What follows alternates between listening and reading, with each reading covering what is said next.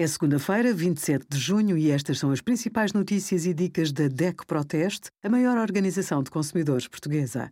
Hoje, em DECO.proteste.pt, sugerimos Bilha Solidária, apoio termina no final do mês, ajudamos a preencher o IRS passo a passo até 30 de junho e Proteste Casa, a nova plataforma para responder às dúvidas sobre a compra e a venda de imóveis.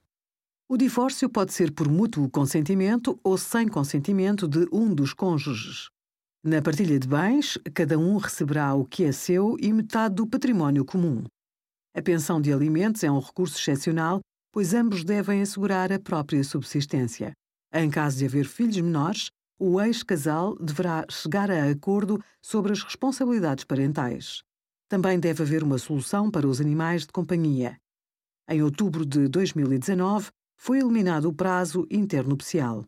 Agora, depois de dissolvido o casamento, por morte ou divórcio, deixa de ser necessário esperar para se casar de novo. Obrigada por acompanhar a DECO Proteste a contribuir para consumidores mais informados, participativos e exigentes. Visite o nosso site em deco.proteste.pt.